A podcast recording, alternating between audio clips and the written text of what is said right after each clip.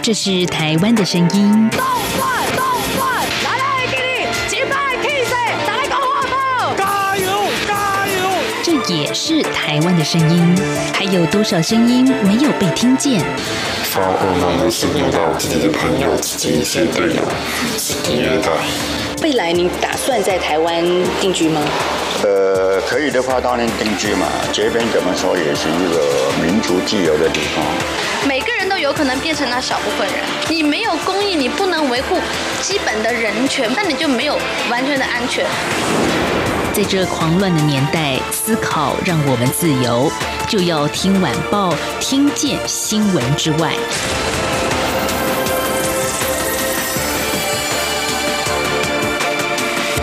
欢迎收听，就要听晚报，我是宛如。在今天的节目里面，想跟大家来谈冤狱平反这件事情。其实我们在过去节目里面呢，有陆续访问过冤案的当事人，还有为案件奔走的律师。那在今天，我们则是要访问在协助平反路上不可或缺的一个人物，叫做社工。这社工要扮演什么样的角色呢？冤案平反不是有律师就好吗？为什么还需要他呢？所以在今天，我们要特别专访孕育平反协会的社工张正学。阿学你好，Hello，宛如你好。阿学，其实很多人或许会有一个疑问，说这个案件不是就是司法案件？嗯、请问社工是什么样的角色？嗯嗯，社工其实在呃司法案件里面比较像是。陪伴，然后、嗯、呃，帮忙找资源的角色。嗯，陪伴找资源，其实资源比较不像是说找律师啦，嗯、因为我们已经有充足的律师，我们就有律师在协助了。那是嗯、呃，找资源的意思是比较像是说，呃，我们服务的这些。朋友或者是他的家人，可能真的在情绪上或者是在生活上，呃，也因为这些平凡的过程而遇到一些问题的话，那社工其实是可以多做一点事情，让这些朋友可能呃在生活上过得比较好一点。这个详细的申论，我们等会儿会陆陆续续在节目里面聊。这个说实在的哦，很多人可能看到源于平凡，也看到的就是一个司法官司，一个案件的冗长，但但是很少人会真的去从另外一个层面，也就是阿雪刚刚所说的，怎么样让他好过一点的这个层面来去思考。阿雪你自己本身的一个经历，你其实是一个非常资深的社工在台湾，但你过去接触像呃社会运动啦，还有艾滋感染者的权益倡议的工作的社工，到现在的冤狱司法案件频繁，这看起来好像没有太大的交集。可是为什么你会进入到这样子的领域呢？嗯。做社工时间很长，然后其实，在每个阶段自己会选择什么样的议题，其实跟自己当下的那个呃需求跟环境，其实还是有有点关系啦。那但是其实，如果是讲我之前在做艾滋呃感染者的权益这一块，那现在在做那个冤案的救援这一块，其实我觉得有一个同质性的地方，其实是呃我们都在谈的是人权。嗯，对，那人权这东西，就是我觉得我很有兴趣，但就是我发觉，就是在台湾大部分的人可能会呃觉得人权这两个字很沉重，或者是说跟自己没有什么关系。就是通常我觉得台湾人比较是一种哦，当事情发生了之后才跟我有关，呃，对，才会觉得 我需要有这个权利这样子。那我就会觉得说，其实呃，在呃做感染者的艾滋感染者的权益的那个过程中，我有看到这个现象。到平原来之后，其实我们都称他为那个无辜者啦，就是如果说是冤案的当事人的话，其实他们也遇到很多生活上，或者是他们在司法的历程中，其实有很多呃权益被侵害的地方，或者觉得非常不愉快的地方啊。这个部分我觉得其实是相同的，就是呃都在协助他们。那呃，只是我呃我背后有一个。觉得很需要再去做的是跟权益倡导有关，就是不管我在做艾滋感染者这一块，或者是在做援案救援这一块，其实都呃，我都希望能够做到权益倡导，因为我觉得权益倡导那一块是可才可以让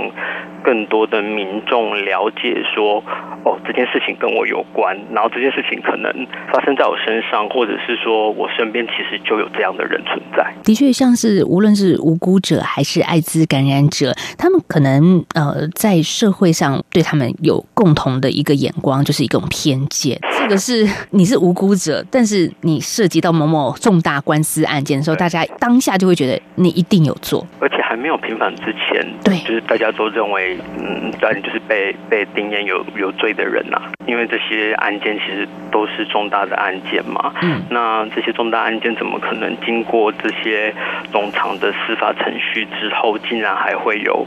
呃误判的可能？就平原来讲，我们协助的对象，就是救援对象是，他确实是没有做这件事情的人，才会是我们要救援的对象，所以你可以想象说那个。呃，对一个没有做事的人，没有做这件事的人，他其实要承受那个在司法过程中的不愉快，然后最后判他有罪这件事情，其实，呃。很多人可能很难去相信这件事情，但是其实我们在救援的对象里面，其实就是他们都在承受这个过程。那他们过去可能也觉得这件事情不一定跟自己有关，但我觉得那个感触会很深呐、啊。一般人可能觉得冤狱或者是官司跟我有什么关系？离我们好远。我们这个堂堂正正的走在路上，怎么会跟这些所谓的冤案扯上牵连呢？其实是真的有的。像越狱平板协会这样子的。接收的个案里面有非常多的一些类型，就是像呃，宛如之前也访问过庭渊这一边所协助的一个呃街头的小贩卖袜子的阿姨，对他所涉及的案件其实很小很小，对，大家可以回去回听一下我们的节目，就是他只是涉及到一个车祸纠纷，然后肇事逃逸，好，肇事逃逸感觉就比较大一点了哈，可是阿姨就说啦。他当时在卖东西，在摊贩上，人在那儿，而且隔壁的摊贩也都看到他，他并没有去那个车祸事发地点呐。是，所以阿学是不是也可以稍微介绍一下，像呃冤狱平反协会这边协助的冤假错案的类型，大概是有哪一些呢？我觉得应该是说，我们就呃平冤，我们自己在呃会救援的案子，呃其实是有设条件的，就是第一个是就是他是真实无辜，就是他确实是没有做这件事情，然后另外一个就是他可能呃在科学证据上的使用是有错误的。然后另外一个就是它是违反正当的法律程序，像说还有不正问讯啊，或者在质证上有一些瑕疵等等。嗯，就是我们自己呃其实是有设定一些呃条件，尤其在科学证据这一方面，我们就是呃很在意。然后其实过过往可能在法律的案件里面，可能对科学这件事情并没有那么重视，或是过去我们并没有这么仔细在这件事情上，呃，好好去想说，嗯，有些科学证据是不是使用上是有问题的？对，就是现在讲求科学办案，嗯、在过去讲屈打成招。其实我们有些很早期的案子，确实在很多问讯的过程或者是笔录的过程中，蛮多人其实都遇到很不好的经验啊。那个经验其实对，嗯，我们现在想起来可能觉得不，现在可能不太有这种事情，但是在早些年这些状况确实是发生的。那那个发生对当事人其实是嗯有伤的。那个伤其实包括就算平反了，其实你请这些当事人再重新讲过一次他们发生的事情的时候，受伤的经验其实又都会再回来一次。所以我觉得也是郑学你身为一个社工要扮演的一个其中的角色吧。其实蛮多人在这个过程中，他其实呃是很压抑的，或者是说，呃，他其实是很害怕的。啊，那个害怕跟压抑，其实会让他嗯，就算现在呃接受我们的救援，那或者在已经都开启再生了，然后都已经正常生活了，但他那他那些过去的那些。经验还是会不断的跑出来。那我们其实比较需要的是说，这些朋友他能够有一个安心，或者是说一个呃，他们觉得适合抒发的方式，把这些他们过往可能都不能说的话，或是一直都不敢说出来的话，可以有一个机会可以说出来。那当然就是除了我之外，就是我们可能也是会办一些家属的活动、无辜者的活动，让他们有机会聚在一起，因为毕竟大家是同路人，就是大家都发生相同的事情，那大家聚在一起比较有。我觉得比较像是有个共感呐，就是大家都知道说。嗯，被冤的那个不愉快跟那个痛苦，其实这就很不容易了。真的呀，我觉得你讲的真的就是云淡风轻，然后我就觉得，嗯，的确这是一个制度。我们旁观者觉得说，哎，或许让他们说是一个心情平复的方式。但是说实在，如果我是当事人，你要我说，我我连开口的那第一句话，我都要鼓起很大的勇气，我才能够在这么多人公开之下说出口啊。或者是说，就算不是公开。就算他要一对一跟我们会谈，说其实那个商他到底要怎么讲，其实很多人都已经不会形容了。就是他其实是很痛的，但那个痛他可能会选择把它埋起来。但其实我们都知道，就是有些伤痛或者是有一些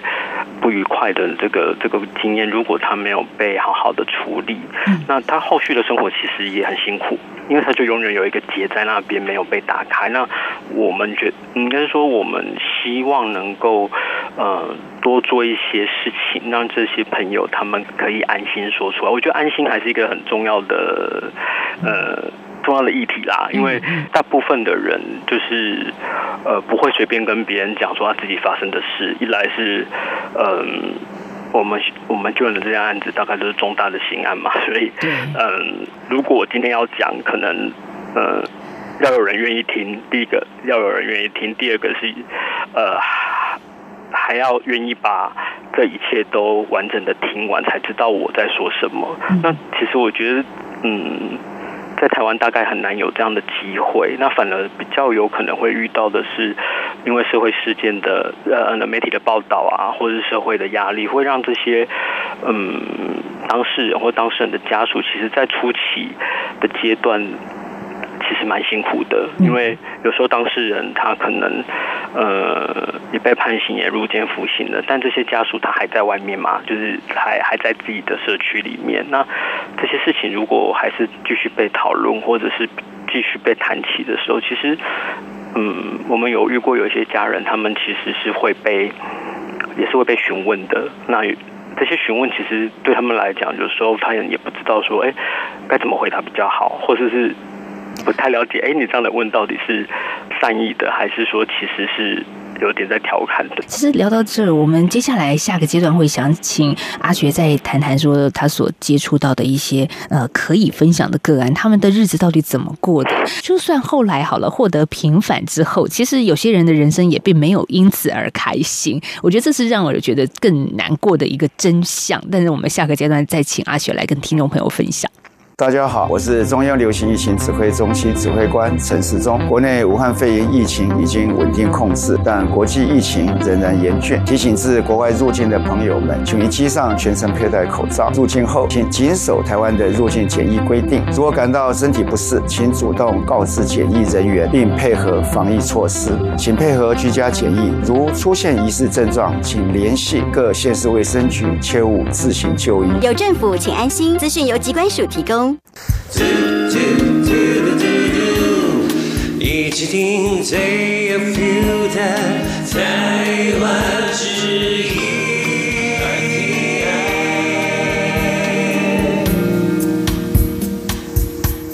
续回到就要听晚报节目，我是宛如。在今天节目当中呢，我们访问到的是冤狱平反协会的社工张正学。其实我在呃冤狱平反协会的。呃，官网上看过一句话，就是说到让一起案件开启再审，如同要在深海无光当中把人带到阳光之下。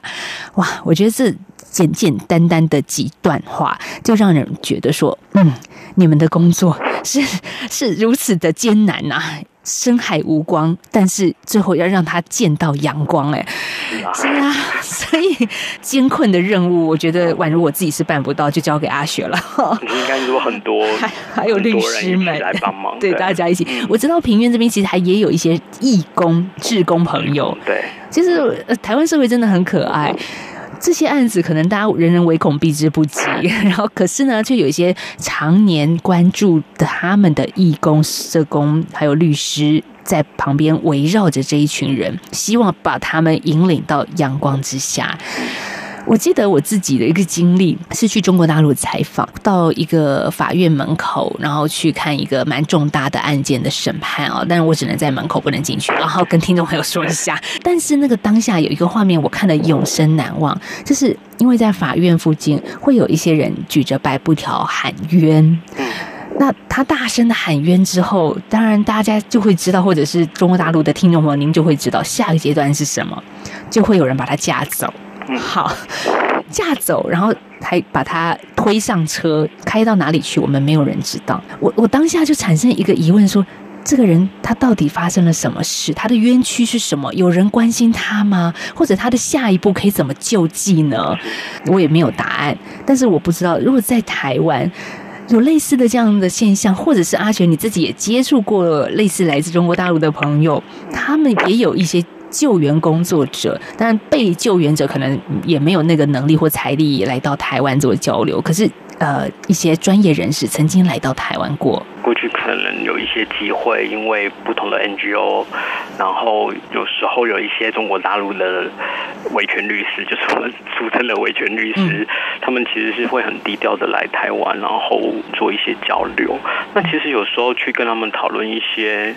我们正在协助的案子，或者是对象的状况的时候，其实，呃，我们发觉其实有些问题是很类似的，对。那只是说，我觉得在中国大陆可能真的很很辛苦，因为维权律师自己也很有很危险，就是他也可能随时也很被失踪，对。然后自己又要很很小心自己，我觉得这跟台湾就会有点不太一样啦。至少，我觉得。我们在协助这些呃无辜者的时候，我们还算蛮团结的。就是其实我们每次去开庭啊，就是会有我们的职工会会跟着一起来。然后呃，我觉得最重要的是有一些无辜者，就是或者是被平反的无辜者们，他们会跟着一起来开庭。所以呃，我觉得那个呃。其实我还蛮蛮喜欢那个氛围的，就是呃，就是大家相挺，对，一种加油，我觉得，对对，就是那个加油还蛮重要。就是有些人已经顺利平反了，他就会说。我把我这个好运至少继续再传给你。那我觉得那个那个虽然它只是一个出席，但那个出席其实就是一个很大的力量，就是让让这个当事人会觉得说，哎，其实不是他孤单一个人在面对这件事情，因为其实平凡的路真的很长。其实很多无辜者另外一块要面对的是真正的自己的生活，因为大家比较没有这个概念，觉得有无辜者或无辜者家属这一群人，所以在台湾社会其实没有什么资源在。提供给这些朋友。回到邻里社区之后的那个被指指点点的那种煎熬，或者是你在找工作的时候，可能你真的就是无辜者，可是你的司法案件还是存在。那你可能再审，你还是得回去开庭。那你怎么跟你的老板请这个假呢？今天又肚子痛，明天又肚子痛，就是你要照实讲吗？你照实讲，就是就是应该说见报了。其实也会有另外一件，就是就有可能，嗯，大家就知道。你是发生什么事情了？对，那个社会的标签就马上贴到你的身上，无论那个标签它是不是应该被贴上去，它都已经存在了。是啊，是啊。那我们现在很多还在救援的无辜者，他其实是在监所的，还没有再审的机会，所以他还在监所，所以我们会去做监所的访视，主要是让这些无辜者，呃，能够定期、持续的有人去关心他们。嗯，他也很难跟人家说，大家。很简单，就会说啊啊，你就是被判刑了，你当然才会进来监所啊。你无无罪的话，就不会在监所里了。所以其实蛮多人在里面是有点，他需要抒发的。所以我们会透过访视的过程跟书信往来的过程，让这些无辜者的朋友，至少他在监所内的时候，他会觉得说，哎，其实有希望，就是有呃有人持续的在关心他。我们讲诉讼的频繁，好像两个字听起来好像就是很法律的历程，但是其实对这个人来讲，他其实面对的是不同的环境、不同的人事物，可能都在改变。那这些东西其实是需要，嗯，有人去，呃，帮忙，或是有人去先提供一些资源，否则其实很多人，呃，很希望离开监所，但是一离开监所之后，他可能发觉天哪，外面的世界跟他当初进监所的时候已经都不一样了，已经两个世界了。对，那我我其实我们还蛮常举一个例子，就是嗯，手机，就是很我们很多朋友可能进去的时候。嗯，那时候手机不像现在都是滑的，就是用手滑的。对，现在都智慧型手机了。他买了手机之后，其实是需要我们职工。从头教起的，我觉得我们很努力在这件事情，应该说我们很努力发现了这些事情之后，我们希望能够减低一些朋友的障碍。对，像像手机这件事情，我们我们今年就很努力在做一个小手册，至少让一些刚出监的呃无辜者，他们可能拿到这个小手册之后，他们可以了解说，哦，原来呃手机买来之后，有些东西它是可以已经有点不一样了，然后可以。有一个手势可以看，然后可以操作这样子。你们的关心做到这么的细微，连小手册都有了。好，有努力在，我我觉得那是生活上的一个小东西，但是我们会听到有一些朋友他可能出来之后发觉是会。不太一样了，但他不太一样，他不知道怎么问，就是很多资讯知识上可能只在监所里面有听到，但可能实际并没有碰到嘛，所以除非说他他有嗯他的家人有很很强的支持，那或许可以，但是如果有些朋友他其实是嗯没有那么强的家庭支持的话，他可能真的就需要有人来协助。是讲到手机，又有一个现场观察，今年初我访问阿泽郑信泽，然后呢访问完啊。他立刻拿出他的智慧型手机，说：“来，我们来自拍。”天哪，非常进化的非常快。对，进入状况非常快，回归社会非常的迅速。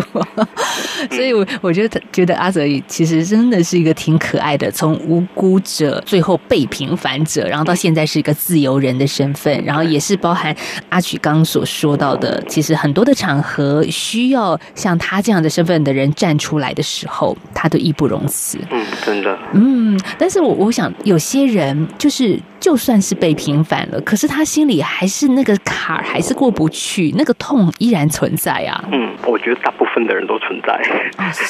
对，我们会去很多的开庭，然后呃宣判，去去听宣判嘛。那可能当天的宣判结果是无罪的时候，其实我们大家都会很开心，就那个当下是开心的，嗯、但。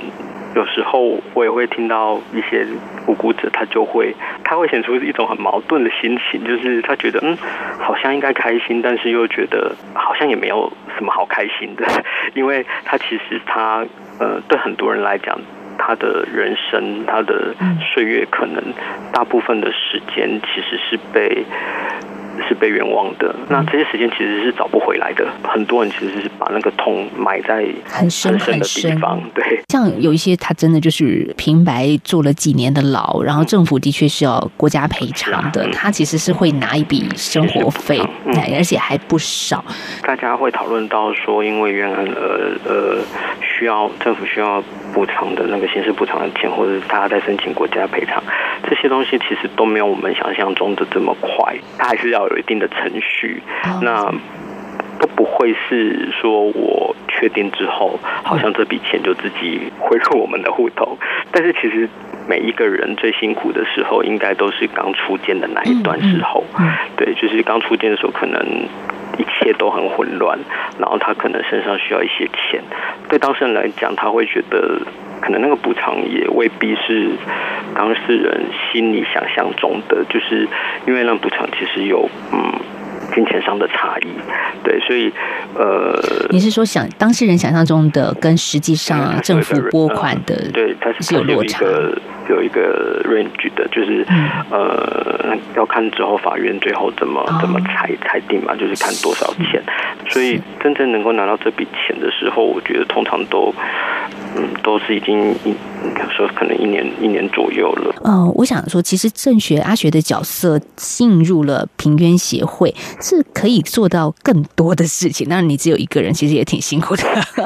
但是还还是很需要这样的一个角色，在我们过去以为总是冷冰冰的，他就是司法法律诉讼的刀光血影，然后可是背后需要一个温暖的手接着他们。是，就是我觉得有两块，一块是让当事人知道说，除了呃法律的诉讼之外，嗯，其实你的心情或者是你的需求，其实我们。还是有人可以协助你的。呃，另外一个是，我觉得就我一个当事工人来讲，就是我会去重新去看，就是台湾社会为什么好像看不见这一群人，就是其实这一群